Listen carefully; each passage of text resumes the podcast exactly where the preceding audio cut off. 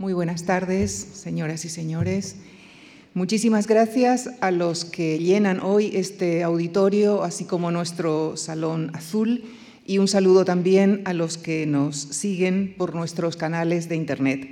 Iniciamos hoy un ciclo de seis conferencias en el que les invitamos a recorrer la historia de los godos, más tardíamente denominados visigodos, quienes, más que un único pueblo, fueron en realidad un conglomerado heterogéneo de pueblos enmarcados, según la mirada romana, como pueblos bárbaros.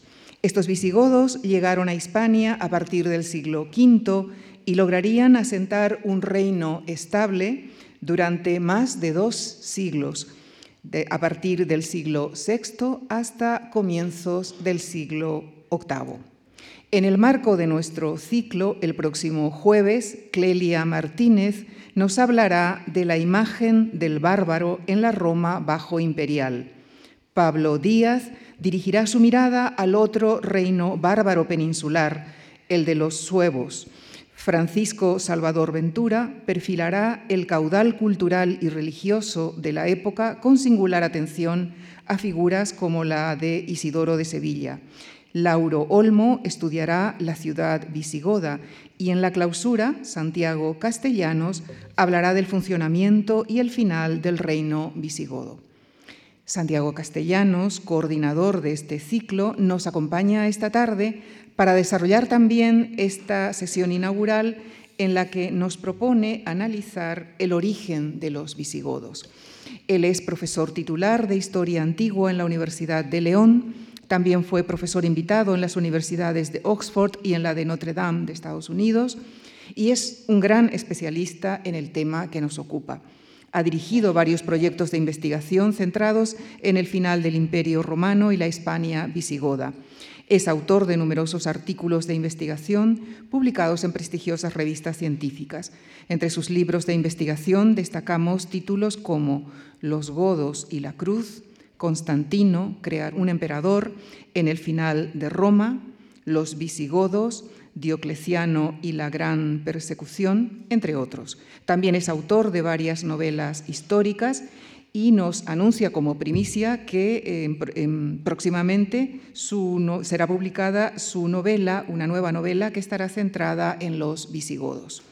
Con nuestro agradecimiento les dejo con el profesor Santiago Castellanos y los godos y los inicios del reino en Hispania. Muchísimas gracias.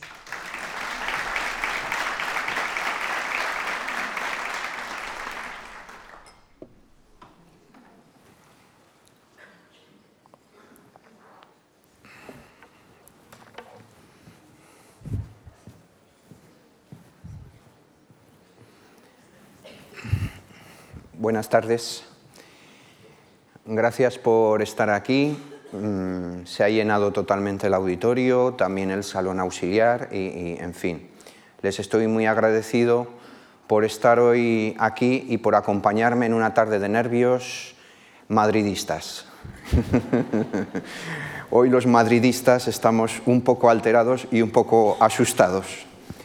No por los visigodos, sino por un vikingo que ha venido a Madrid hoy con la intención aviesa de meternos goles.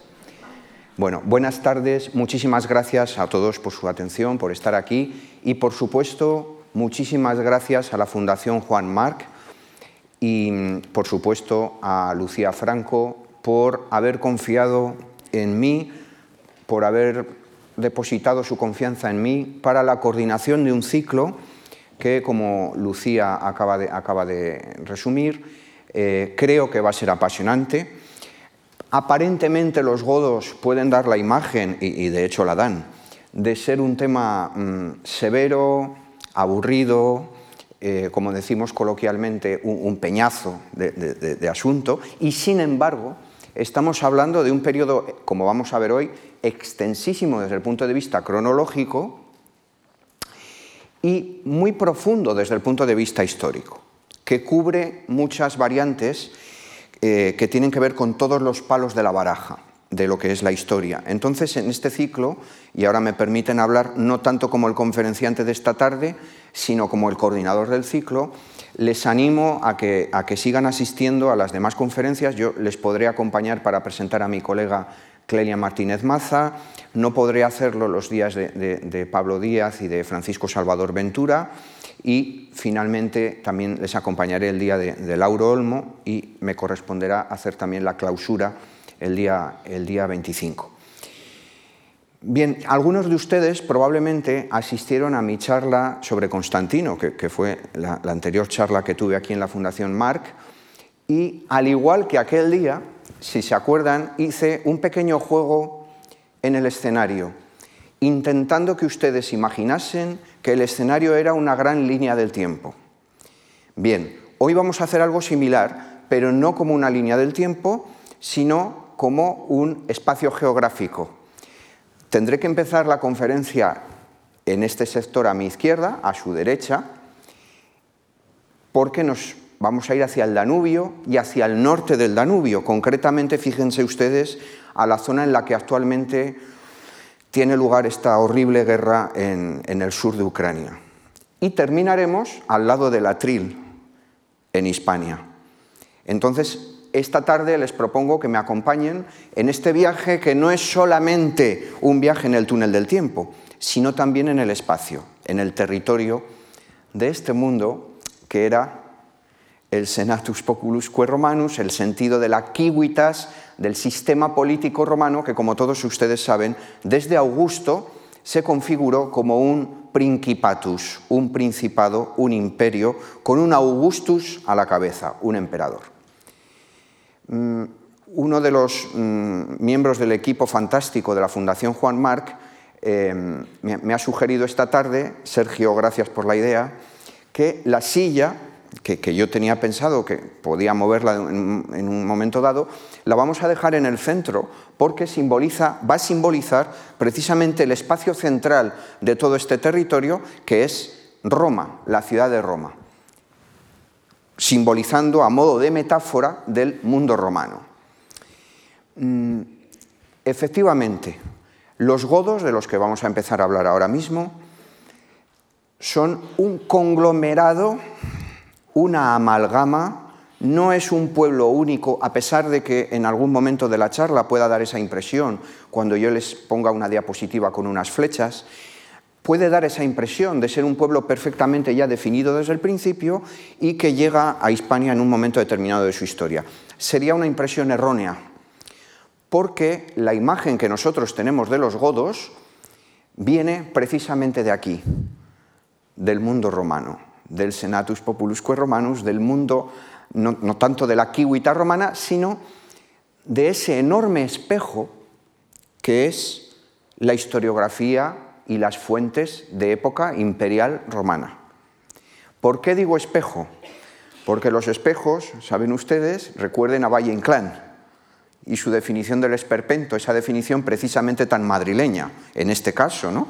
Cuando hablaba de, este lugar mm, del Madrid castizo para referirse a, a la definición del esperpento. Bueno, pues piensen en esos espejos deformantes que mencionaba el gran Valle Inclán es un poco el símil que les quiero poner. A los godos los vemos a través del espejo de Roma, entendiendo por Roma las fuentes de información greco-romanas, es decir, escritas en griego y en latín. Por lo tanto, esta es la primera idea que les quiero colocar esta tarde. Ya ven que poquito a poquito me voy trasladando hacia este lado. La primera idea de esta tarde es que todo lo que yo les voy a contar hoy, en, la hora que vamos a estar juntos, es el producto de una imagen que es generada por el espejo que son las fuentes romanas. Esa es la primera idea que me conduce rápidamente a la segunda idea. Y es que los godos como tal, estos grupos humanos, casi me da un poco de, Mm, tengo precaución por, no quiero llamarle pueblo, porque no es un pueblo mm, sencillamente definido, como ya les he dicho. Vamos a ver que es una amalgama, eh, un pueblo de aluvión, de, muchas aportaciones, pero estos godos no nos han dejado una historiografía, No han hecho una sistematización de su propia historia. Por eso dependemos del espejo romano. Es cierto que algunas veces nos encontramos con algún autor de origen godo que sí produce una sistematización, como Jordanes, en la época de Justiniano, escribe en Constantinopla, la actual Estambul, pero fíjense ustedes en el siglo VI y en la época del Imperio Romano de Oriente. Pero Jordanes es deudor de otro texto sobre historia goda que había escrito un senador romano que se llamaba Casiodoro a comienzos del siglo VI. ¿Se dan cuenta? Y Jordanes es, por lo tanto, una excepción que confirma la regla.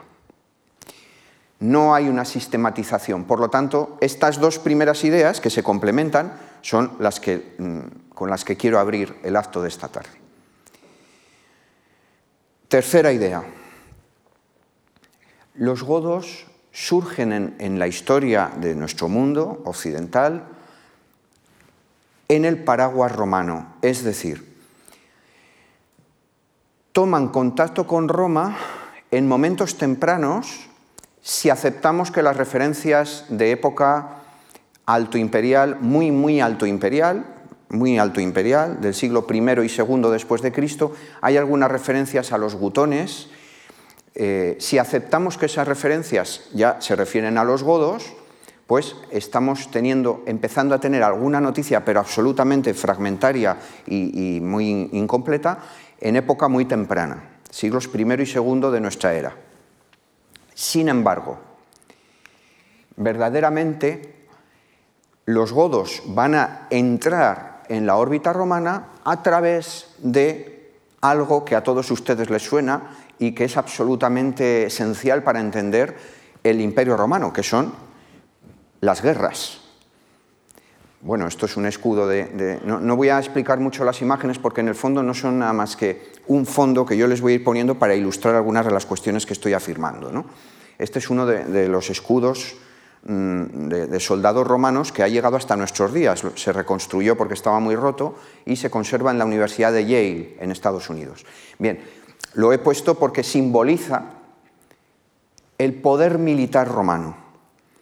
Roma, como saben ustedes, era un imperio sostenido, además de una administración, además de un sistema municipal que irradiaba y llegaba a casi todos los sitios, por sus legiones, por sus ejércitos. No se entiende el mundo romano sin sus legiones, sin sus ejércitos.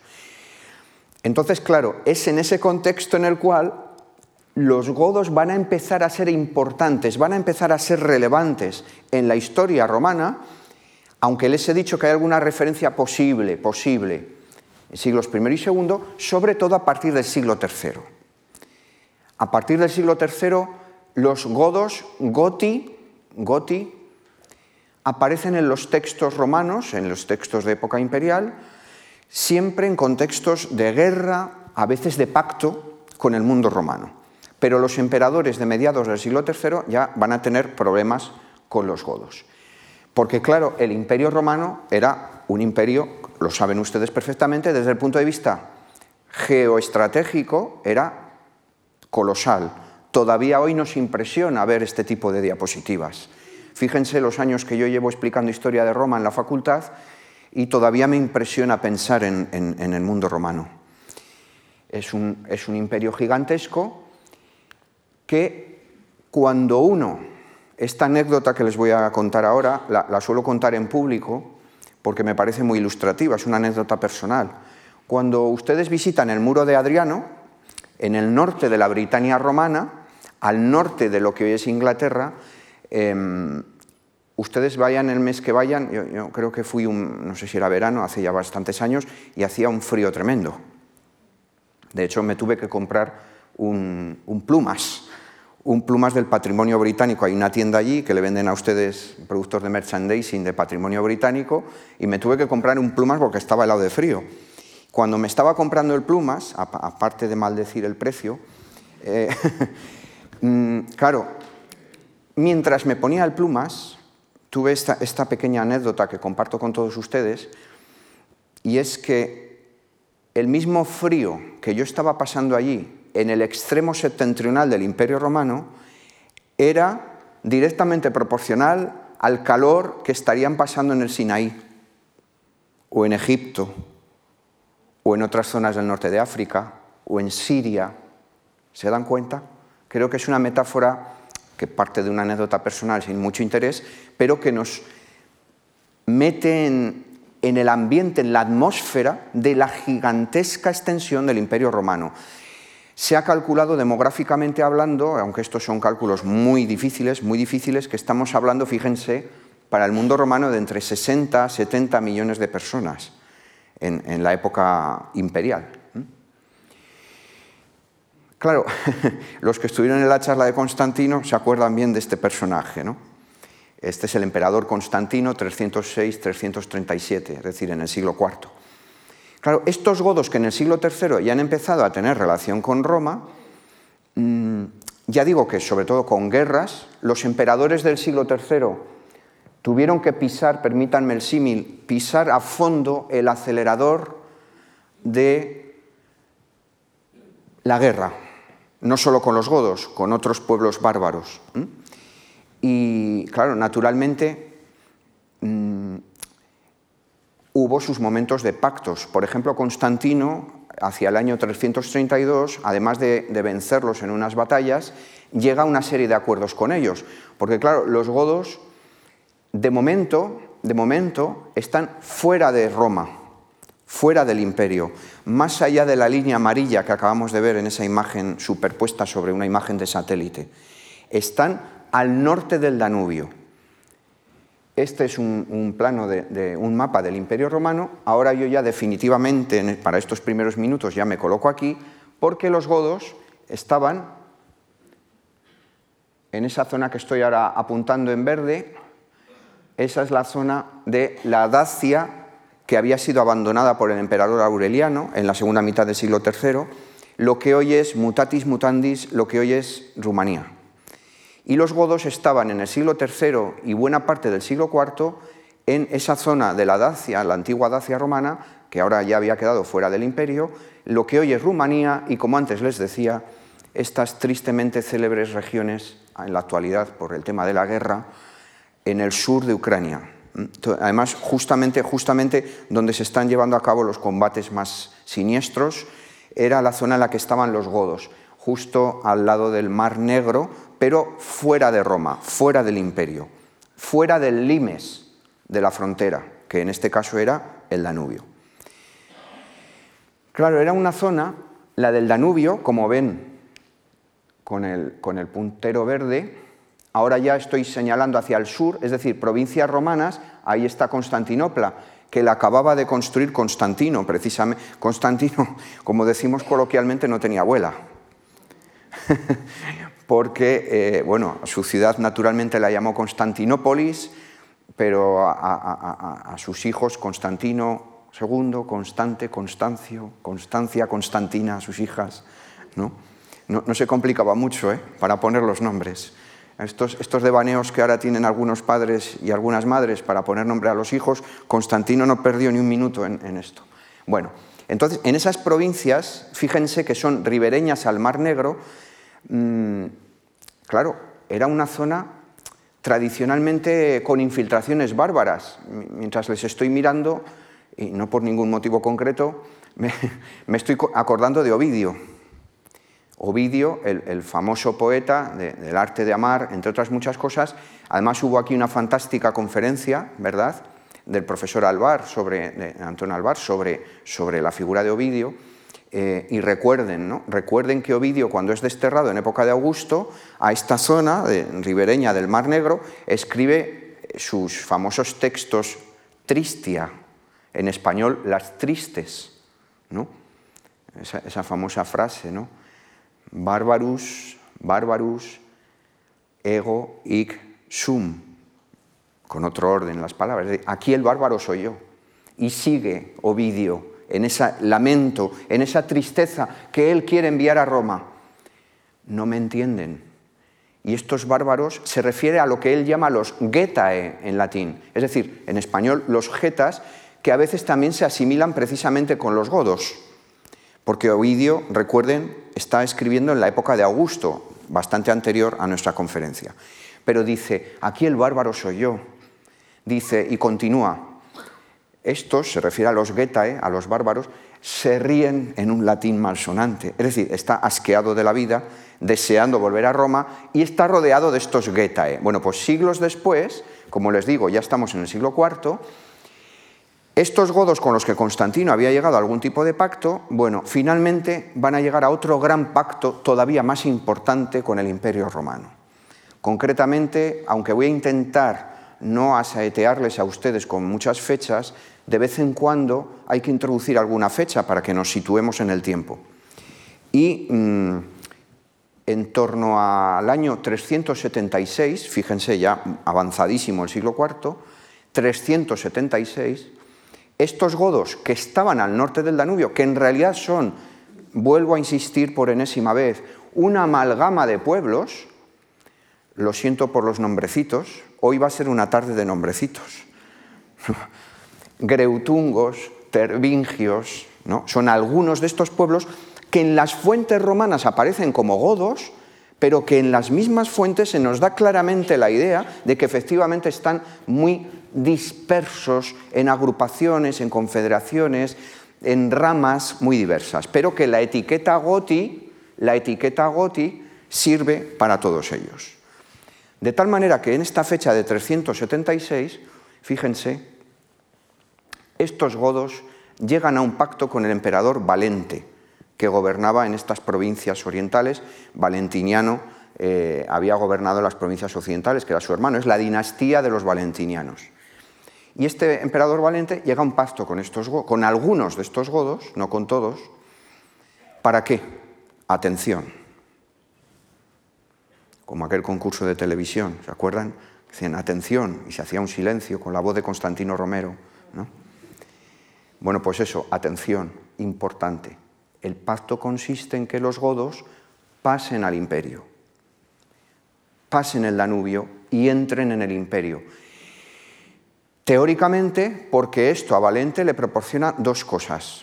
Le proporciona mano de obra, como diríamos hoy, de baratillo, para los campos de las provincias que ven ustedes ahí, en toda la zona, ay, perdón, en toda la zona de Tracia, ahí, Mesia, toda esa zona, en esas provincias, para que trabajen esas tierras, punto número uno. Punto número dos, para que también sean tropas auxiliares en sus ejércitos, porque Valente planeaba una gran ofensiva contra el imperio de los eh, sasánidas, de los persas sasánidas, que era uno de los grandes enemigos del mundo romano en esos momentos. Esos eran sus dos objetivos. La cosa acabó mm, muy mal, porque las autoridades romanas en esas zonas incumplieron los pactos y los godos efectivamente pasaron, em, ellos su, modo de vida al norte del Danubio era sobre todo un modo de vida aldeano, con, con pequeños poblados y algo muy importante en el mundo godo, que era el carruaje, el carruaje. Algunos historiadores actuales eh, han comparado la importancia del carruaje de los godos con la importancia del carruaje nada más y nada menos que en, la formación de los Estados Unidos de América, con los colonos que marchaban hacia el, hacia el Middle West y, todavía, como dice el personaje este de la película de dibujos animados, y más allá, ¿no? hacia, el oeste total de, lo que hoy es, de lo que hoy es los Estados Unidos de América. Bueno, el carruaje, por lo tanto, era muy importante en la cultura, en, la, en la organización social de los godos y la cosa acaba mal porque aunque sí pasan el Danubio en 376, los romanos incumplen sus propios pactos, se incumplen a sí mismos, los godos se rebelan y hay una batalla terrorífica en el verano del año 378, dos años después. Batalla de Adrianópolis. Bueno, ahí el puntero, ahí en ese cuerno, en ese cuerno de, lo que hoy es Edirne, en el cuernecito de la Turquía, el cuernecito que Turquía tiene en, el continente europeo, ¿eh? en esa frontera ya casi con Bulgaria, en toda esa zona de transición. La batalla es un horror para Roma. Amiano Marcelino, que era un historiador, pero había sido un oficial del ejército romano y sabía muy bien de lo que hablaba, porque además estaba muy bien informado, se lleva las manos a la cabeza, acaba sus historias, su libro de historias, con esta batalla y dice así, horrorizado, viene a decir más o menos lo que les voy a contar yo ahora. Dice, esta es la peor batalla que hemos tenido los romanos, dice Amiano Marcelino, que de esto sabía mucho. Desde, fíjense, la derrota de Cannae, la famosa batalla de Cannae en Italia, de las legiones de la República Romana, hace más de medio milenio de esto, 216 a.C., ¿verdad? Batalla de Cannae, y aquí estamos hablando de 378, batalla de Adrianópolis, es decir, más de medio milenio de, diferencia. Dice, esta es la peor batalla que hemos tenido los romanos desde Cannae. Se ha calculado, los cálculos actuales de, historiadores del mundo militar, que el poderío romano se dejó en la gatera algo así como dos tercios de sus tropas totales en las provincias orientales. Como dicen mis hijos, una pasada. Hasta el propio emperador desapareció en la batalla. Hay varias tradiciones. Unas dicen que murió en la batalla y otras que salió, como diría Julio César, magnis itineribus, o sea, a toda leche. Como, voy a salir yo cuando acabe la conferencia para el partido. Bueno,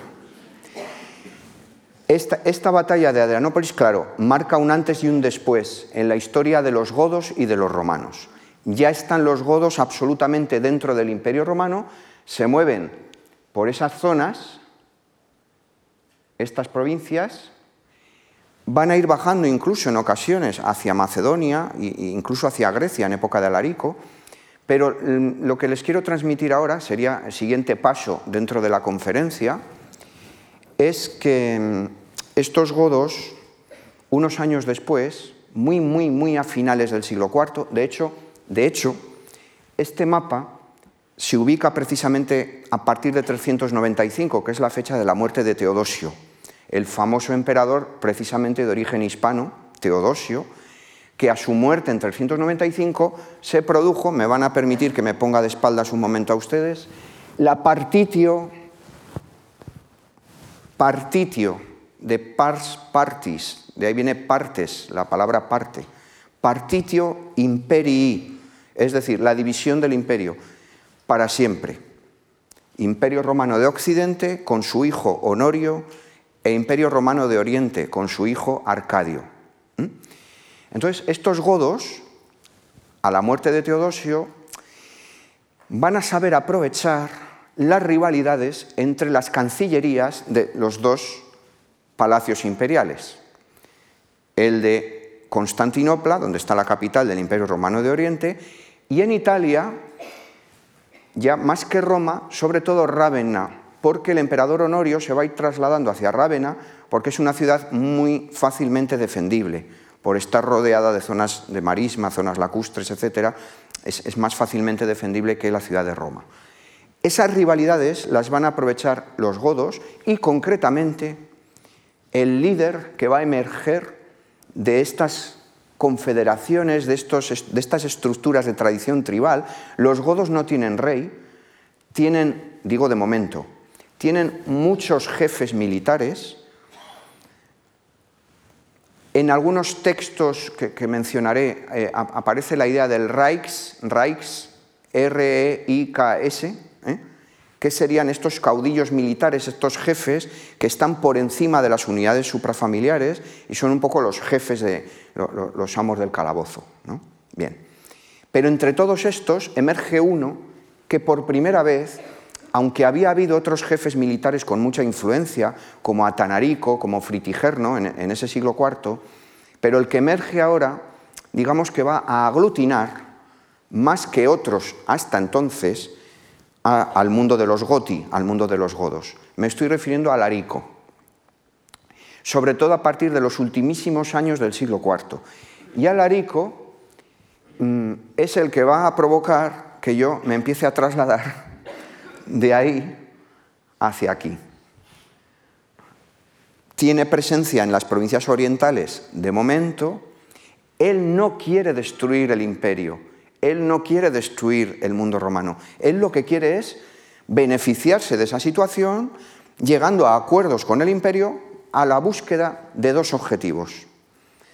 Un generalato para él, él quiere ser magister, a poder ser magister utriusque militiae, es decir, el que manda, el general supremo, el general en jefe, un poco esas cinco estrellas que vemos a veces en las películas, ¿no? Quiere ser un general potente dentro del imperio, es decir, un generalato para él. Esto no era ninguna novedad. El imperio ya llevaba años confiriendo rangos de generalatos o de comandancias importantes del ejército a personajes de extracción bárbara. Los bárbaros desde siempre habían tenido participación en, tropas auxiliares, pero ahora sus jefes pues, empiezan a tener esta participación a nivel de comandancias, algo que va a ir increciendo en este último tiempo del imperio.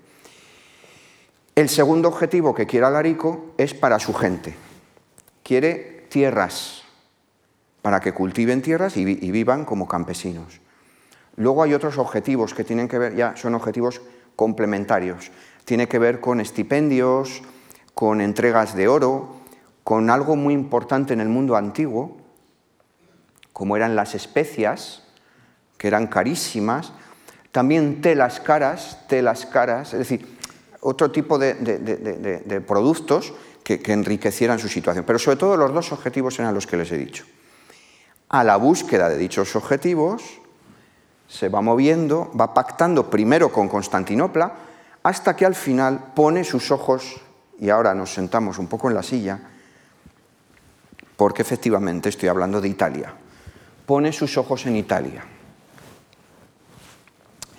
Claro, la imagen que tenemos de los bárbaros, como les he dicho al principio, es la imagen que pueden ver ustedes ahí de, estos barbudos con, cara, de, con cara de, haber pasado una noche un poco movida, que, es esa imagen del bárbaro como primitivo, que eh, es algo así como un estereotipo, que ya venía del mundo griego, ese estereotipo del bárbaro eh, viene del mundo griego, la, oligarquía romana incorporó esos clichés a, su, a su pensamiento sobre los bárbaros, en concreto este es el sarcófago Ludovici, em, que, es de esta es, bueno, un poco anterior, del siglo III, pero bueno, de la época tardorromana, y, y nos permite un poco ilustrar esto que les digo, ¿no? esta imagen del bárbaro, que siempre va a obedecer a lo que los romanos escriben sobre ellos.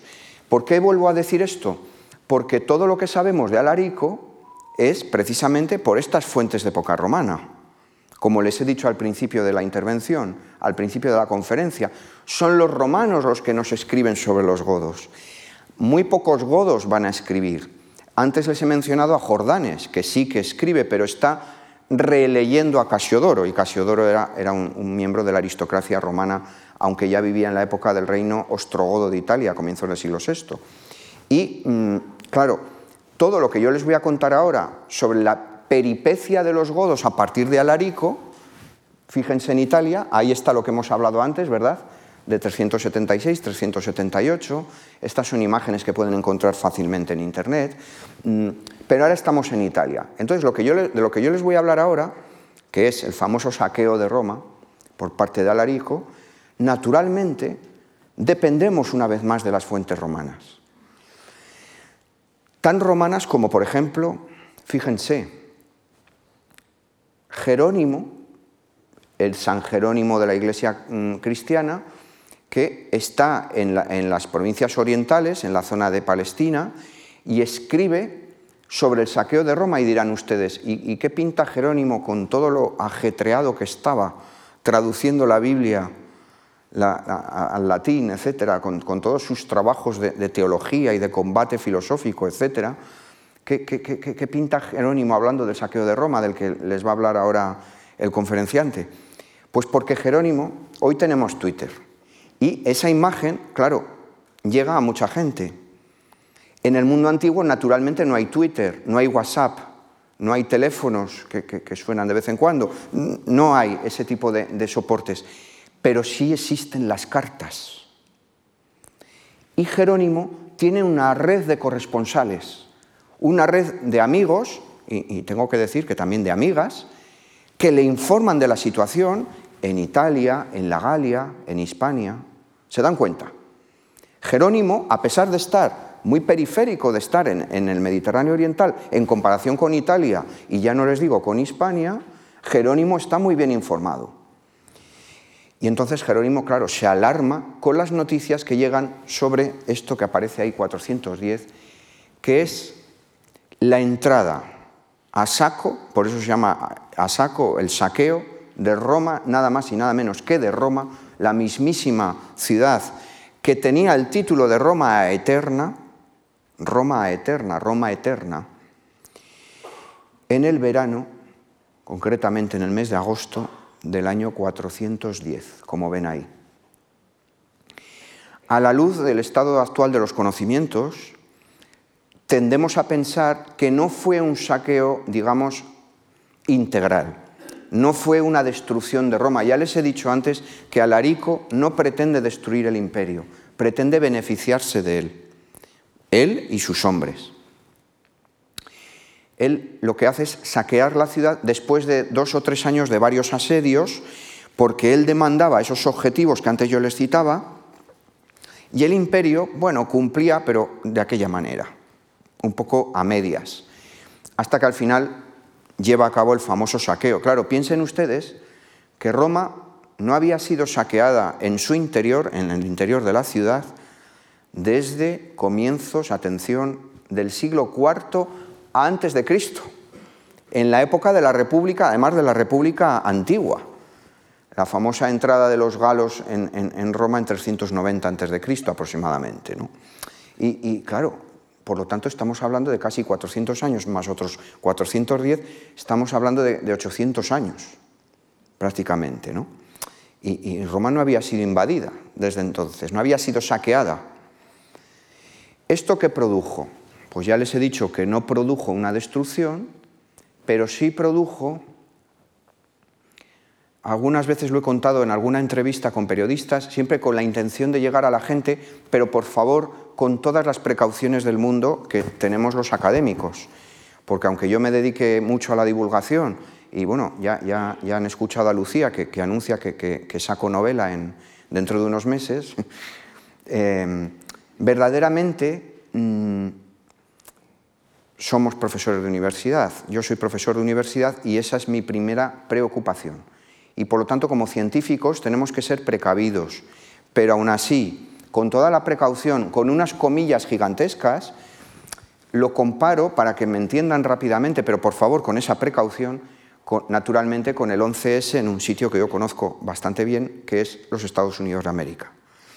¿En qué se parece? Naturalmente hay muchas diferencias de, de todo tipo, pero en la idea esa del shock que les decía antes. El saqueo de Roma en 410 produjo un shock psicológico en la intelectualidad romana y especialmente en los círculos del Senado que todavía eran partidarios de los cultos tradicionales de Roma, lo que despectivamente se terminó llamando el paganismo, que fue un concepto despectivo que se utilizó para referirse a los seguidores de la religio. De ahí viene la palabra religión. La religio es el conjunto de las creencias tradicionales de Roma verificadas por la comunidad política de la Kiwitas, de la ciudad de Roma, y luego de su imperio. Claro, piensen ustedes que en 410, ya a estas alturas, el imperio llevaba dos décadas, algo más de dos décadas, tres décadas aproximadamente, oficialmente católico, desde Teodosio. Saben ustedes que dentro de los cristianismos de época romana había muchas variantes. El catolicismo era una de ellas, que se basaba en el concilio de Nicea de 325, de la época de Constantino, que luego le da una vuelta a Teodosio y, bueno, finalmente Teodosio decide imponer por decretos y con toda la fuerza que le da la maquinaria punitiva del derecho romano, imponer como religión oficial. Pero claro, sobre todo dentro del Senado había mm, todavía partidarios de la religión. Entonces vieron llegado su momento. Como diríamos en nosotros, esta es la nuestra. ¿No? Ahora me toca a mí. Y vieron llegado el momento de atacar y decir, bueno, claro, vencer no, no podían vencer porque el imperio ya se había convertido, Pero dicen, bueno, esto nos ha pasado, el saqueo de Roma, por haber abandonado la religión tradicional, lo que los romanos llaman impietas. Hemos cometido la impietas, es decir, no hemos sido no, pius, es decir, no hemos mantenido bien la pax de orum, la paz de los dioses, y por lo tanto este es nuestro castigo. Ese es el ataque de los paganos a los cristianos. ¿Cuál es la reacción? Porque va a haber un contraataque, como, como, como en la película de... Claro, los de mi generación decimos la guerra de las galaxias. Las de mis hijos dicen Star Wars, ¿no? Creo que lo he contado varias veces en público, hace muchos años, en un examen un chico me, hablaba de César y me hablaba, claro, famoso autor de la Guerra de las Galaxias, en vez de la Guerra de las Galias. bueno, son errores que, que, si me hubiera dicho Star Wars, pues hubiera sido peor. Bien, entonces, mm, claro, ¿el contraataque cuál es? El contraataque, pues viene de la mano de Agustín, que va a escribir de Kiwitate Dei, de Kiwitate Dei, la ciudad de Dios, para responder al ataque pagano, no me puedo extender ahora en eso, y de Orosio, y ahora van a ver por qué me he detenido en esto, para volver a los godos. Orosio, que es un personaje que procede de Hispania, del noroeste, de la Galaequia, y se ha ido a estudiar con Agustín al norte de África, Agustín era obispo en el norte de África, y escribe una historia, fíjense en el título, contra los paganos, Orosio comienzos del siglo V, contemporáneo de Alarico. Y Orosio informa del saqueo de Roma, pero bueno, salva, salva un poco la, figura de Alarico, igual que había hecho su maestro Agustín. Piensen ustedes que en el, que en el libro primero del de, Dei dice Agustín, mencionando el saqueo de Roma, porque claro, Agustín escribe para contestar a este saqueo, no al saqueo, sino al ataque de los paganos. Es decir, no, no, no, no. No nos pasa esto por haber dejado a los dioses tradicionales de Roma. Hacemos bien en ser cristianos, piensa Agustín. Dice, en realidad siempre hemos tenido desastres. Y su discípulo Orosio va a escribir una historia para intentar demostrarlo. Una historia de los romanos recopilando desastres de la historia de Roma. ¿Entienden el argumento? Y ahí es donde va a encajar la figura de Alarico y de los godos. Claro, Agustín en ese libro primero dice, su maestro había dicho, es que respetaron las iglesias los, los godos en Roma. Respetaron las iglesias, porque claro, los godos eran cristianos, no todos, pero parte de sus aristocracias se habían cristianizado en la época que habían cruzado el Danubio, más o menos. ¿no? De hecho, habían tenido un obispo, Ulfila, que en germánico de esa época quiere decir la traducción sería el pequeño lobito, el pequeño lobezno, ulfila. Y ese ulfila se saca de la manga un alfabeto godo, que era una combinación de, alfabeto griego, alfabeto latino, para traducir la Biblia, por ejemplo. ¿Mm? Entonces, claro, son cristianos mayoritariamente, no, todos, pero, y respeta, y dice Agustín, propter Christum, propter Christum, o sea, por causa de Cristo, como son cristianos, han respetado las iglesias, ¿se dan cuenta? O sea, dulcifica el saqueo. Le hace, digamos, un lavado, ¿cómo, se llama? ¿Un lifting? Le hace un lifting al saqueo de Roma. Y Orosio, un lifting, efectivamente. Y eh, Orosio, su discípulo, escribe esa historia, que ya el título se las trae, no es una historia de los romanos, o no son unas historias como las de Polibio, por ejemplo, las de Heródoto. No, no, no, no, es una historia contra los paganos. Y en esa historia habla del saqueo de Roma, porque, claro, como estamos diciendo, los godos, claro, no, han desarrollado una literatura, más allá de esto que les acabo de contar, de la traducción de la Biblia por Ulfila en el siglo IV. Hay, esto lo traigo porque mm, esto procede de una necrópolis goda al norte del Danubio, ven ahí una, especie de runas. Es decir, pero, pero son, son, elementos muy parciales, esto es anterior, esto es del siglo III o IV, ¿no? Pero quiero decir que dependemos una vez más de esa imagen que nos dan los romanos. ¿Y qué nos cuenta Orosio del, saqueo?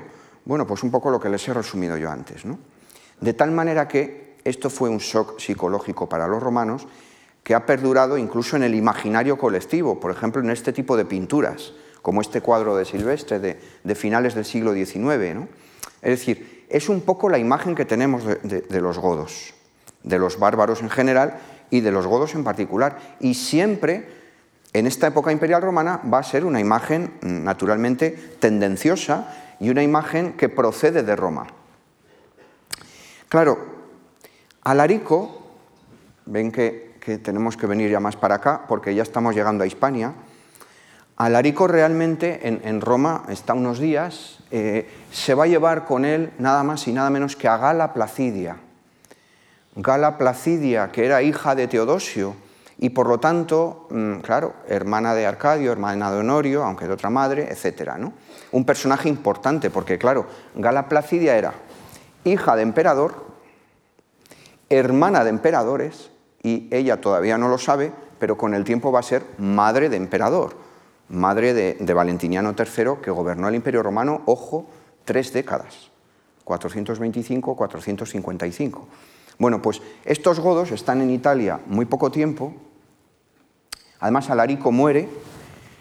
Corre una historia en algunas traducciones textuales que, cuenta que es una historia muy, romántica, si quieren, pero, pero, tiene romántica en el sentido literario ¿no? del término.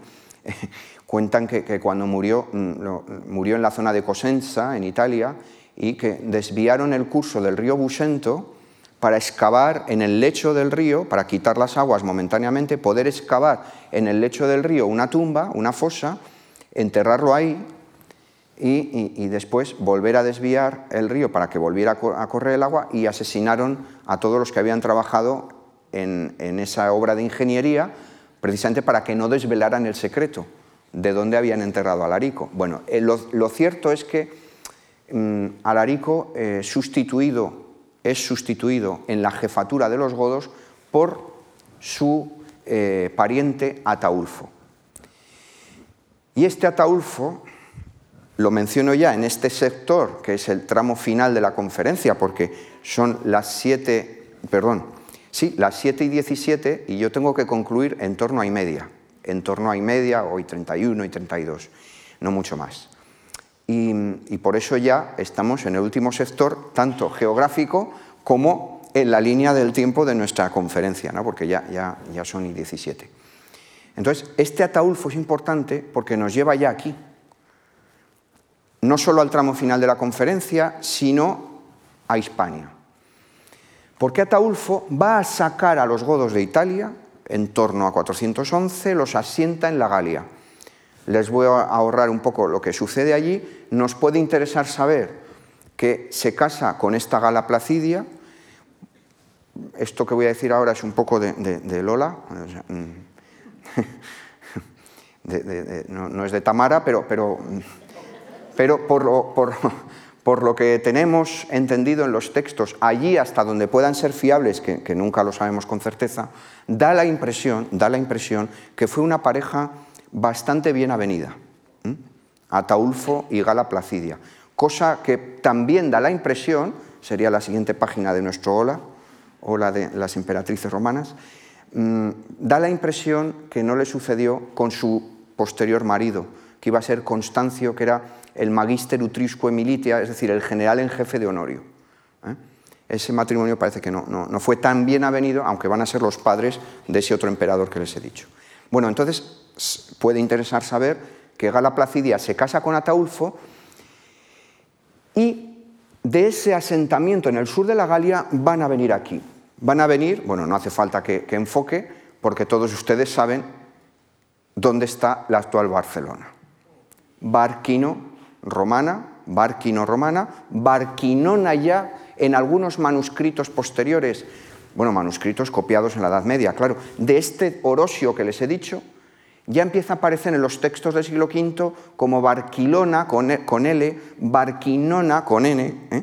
Entonces, probablemente en 415, Ataulfo, Placidia y los godos y todos los que se, les han ido uniendo, porque a estos godos en, en Italia, por ejemplo, sabemos por los textos de la época que se les añadieron poblaciones esclavas, por ejemplo, que se fueron incorporando a ese magma, a esa amalgama mm, enorme que eran los godos.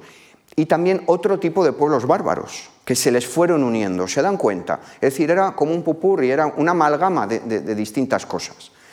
Y a la cabeza está este Ataulfo.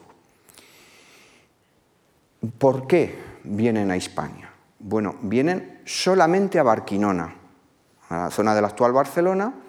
Este es un mapa del libro La Hispania del siglo IV de Edipuglia de Italia, eh, con la diócesis Hispaniarum. Estas eran las provincias de Hispania en esta época. Estamos ya en el último siglo del Imperio Romano en Occidente, siglo V. Estas eran las provincias desde las reformas de Diocleciano. Y vienen eh, a, la actual Barcelona. Estas son murallas romanas que todos ustedes pueden ver eh, cuando van a Barcelona. Les aconsejo el paseo, es precioso porque las murallas que tienen ustedes son las murallas romanas. Y si van al Museo de Historia de la Ciudad de Barcelona, que es precioso, bajen ustedes a las criptas y van a poder pasear por algunos fragmentos de calle de la época en la que estuvieron allí Placidia, Gala Placidia y Ataulfo dense un poco ese pequeño homenaje histórico. Entonces, se asientan en Barcelona durante unos meses nada más. Creemos que porque Constancio los había ido hostigando, los había ido empujando, porque quería tener una posición de fuerza para volver a negociar con ellos. Les bloqueó los puertos del sur de la Galia, les bloqueó los aprovisionamientos y terminan viniendo aquí en 415, pero no fue una invasión, Repito, no fue una invasión, fue una entrada dentro de la geopolítica imperial y fue una estancia efímera, porque la historia de, mm, de Ataulfo y de Gala Placidia en Barcelona es muy triste porque ellos van a tener un bebé, le van a llamar, fíjense, el proyecto político que había detrás de ese bebé. Al bebé le van a poner por nombre nada más y nada menos que Teodosio, como a su abuelo como al padre de Placidia, naturalmente, porque imagínense la candidatura que ese niño podría tener un día al poder imperial. Nieto de Teodosio el Grande, sobrino de, Honorio, hijo de Gala Placidia y encima hijo de un jefe de los godos. Bueno, pero el niño muere prematurísimamente, eh, la historia es un drama, porque además Ataulfo es asesinado. Lo que desde otras partes se reían llamando el morbus gotorum, el morbo, la enfermedad o el morbo de los godos, que era matarse unos a otros para controlar el poder. Esta estancia en Barcelona es muy efímera y mm, después de, un reinado de una semana del que sucede a, Ataulfo, el rey Balia va a llegar a un acuerdo con el imperio, con este Constancio del que les estaba hablando. ¿Para qué? En el mapa que les he puesto antes de Hispania, piensen que unos poquitos años antes, unos poquitos años antes, han entrado otros pueblos bárbaros, suevos, vándalos, alanos, han entrado, no, probablemente no como consecuencia de una invasión, sino como consecuencia de cosas que no tengo yo ahora tiempo de explicarles, que tienen que ver con usurpadores que se habían levantado contra Honorio y dentro de los usurpadores algunos decidieron traicionar a sus jefes, pactaron con estos bárbaros que habían pasado a la Galia tres años antes y en 409 han entrado en Hispania. Como la respuesta del imperio es muy leve a nivel militar, el imperio ya no tiene los recursos que tenía en otras épocas de su historia, el emperador y Constancio recurren a los godos. Llaman a estos godos del, del nuevo rey Valia, llegan a un acuerdo para que guerreen Fíjense la expresión que utilizan las fuentes romanas. De vez en cuando les meto estos latinajos, pero, pero bueno, no, son muchos. Romani nominis causa, porque es una expresión muy importante. Romani nominis causa, es decir, en nombre de Roma. ¿Mm? En nombre de Roma. Han venido aquí en nombre de Roma estos godos, es decir, al servicio del imperio para dar caña a los otros bárbaros. Son dos o tres años de guerras, 416, 417, principios de 418. El resultado es desigual. Los godos sí que es cierto que triunfaron contra algunos de estos pueblos, sobre todo contra los alanos, que por cierto estaban por esta zona del centro de Hispania, eh, contra los vándalos silingos, pero no tanto, no triunfaron tanto contra los vándalos asdingos y contra los suevos. Los suevos, de hecho, les hablará el profesor Pablo Díaz el martes que viene sobre los suevos, van a instaurar un reino en el noroeste de Hispania que va a durar hasta finales del siglo VI, hasta plena época visigoda de la que hablaremos el resto de días de este ciclo. De manera que mm, los godos hacen estas guerras y el premio o la consecuencia de ese pacto, el cumplimiento por parte del imperio de ese pacto, va a suponer que los godos sean asentados como regnum, muy importante. El imperio reconoce un regnum gotorum, reino de los godos, regnum gotorum, que es asentado con ese reconocimiento en el sur de la Galia, en el sur de la Galia. Con el tiempo van a establecer una capital en lo que los romanos llaman Tolosa. No confundamos con nuestra Tolosa, es Toulouse, al sur de la actual Francia. ¿eh? Ahí establecen su, zona de, capitalidad, digamos, político-militar, y es un reino que va a estar en funcionamiento un siglo, desde comienzos del siglo V hasta comienzos del siglo VI. Esto quiere decir que los godos ya no vienen a Hispania hasta el siglo VI? La respuesta es no, no quiere decir eso. Los godos sí van a venir en reiteradas ocasiones durante el siglo V, casi siempre en ese concepto que les acabo de decir que nos proporcionan las fuentes romanas. Vienen por orden de Roma, vienen varias veces a hacer la guerra o, a enfrentarse o bien a rebeldes, como por ejemplo los bagaudas, que eran rebeldes en la zona de, mi tierra, en la zona de lo que hoy es La Rioja, y también en la zona del sur de Navarra, incluso parte, de, Zaragoza, etc., y, parte de, la provincia de Lérida actual, toda esa zona del Valle del Ebro, contra rebeldes, digo, o contra los propios suevos. Por ejemplo, 456, una batalla importante donde los godos se imponen a los suevos, aunque el reino suevo seguirá mm, existiendo. ¿no? Cum voluntate ordinatione aguiti imperatoris dice nuestra fuente. Es decir, con la voluntad y la orden, por voluntad y por la orden del emperador Habito, es decir, que, es el emperador el que ha pedido que vengan los godos. ¿Esto qué quiere decir? Y entramos en, la última, los últimos 60 segundos, pero voy a prolongar porque son y 29. Son y 29. Y, y yo hay 30, pues dejo los bártulos. Pero pero no, voy, a, simplemente no me quiero pasar mucho, dos, tres, si les parece bien, dos, tres minutos mm, más de la hora, pero no mucho más. y verdaderamente esto es importante porque aunque los godos tienen su reino en el sur de la Galia, tienen o van teniendo un gran conocimiento de Hispania. ¿Se dan cuenta? Ese siglo V fue clave porque la inteligencia militar goda tiene, va acumulando experiencia militar aquí en Hispania a tal punto que tenemos la impresión que probablemente van a empezar a establecer bases, digamos. ¿Dónde? Probablemente en Mérida, que había sido, Emérita Augusta, había sido la capital de la diócesis hispaniarum de ese mapa que yo les he puesto, algo así como la capital de Hispania, por decirlo de algún modo, en los siglos IV y V, finales del siglo III hasta el IV y el V, Mérida y mm, algunos puntos más, y sobre todo, fíjense, a finales ya del siglo V en la zona que, estoy, que tengo detrás de mí. Toda la zona de la actual Barcelona, la zona de la desembocadura del Ebro en Dertosa, la Dertosa romana, la Tortosa actual, en todo ese sector da esa impresión de que han establecido unas bases, por una serie de referencias que hay en los textos. los textos son muy lacónicos, nos dicen para finales del siglo V, y con esto voy concluyendo, nos dicen mm, que, por ejemplo, esos godos, goti, dice, in Hispanias sedes aqueperunt, es decir, los godos en, en las Hispanias, en las provincias de Hispania, han recibido, se han hecho con, sedes, con enclaves. Pero claro, ¿cómo interpretamos eso? No? Entonces los, profesionales pues a veces mm, manejamos hipótesis diferentes. ¿no?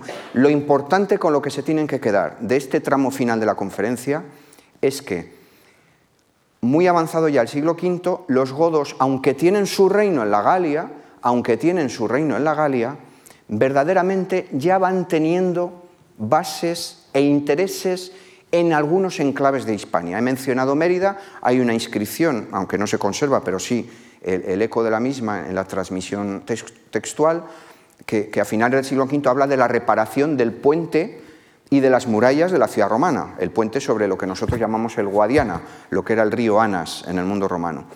Y, se menciona un cargo godo que está detrás de esa reparación. Es decir, que dejamos la conferencia con los godos asentados en la Galia, en el sur de la Galia, pero ya con conocimiento y con algunas bases, pero no, por favor, todavía no un dominio sobre Hispania. Eso todavía no ha llegado.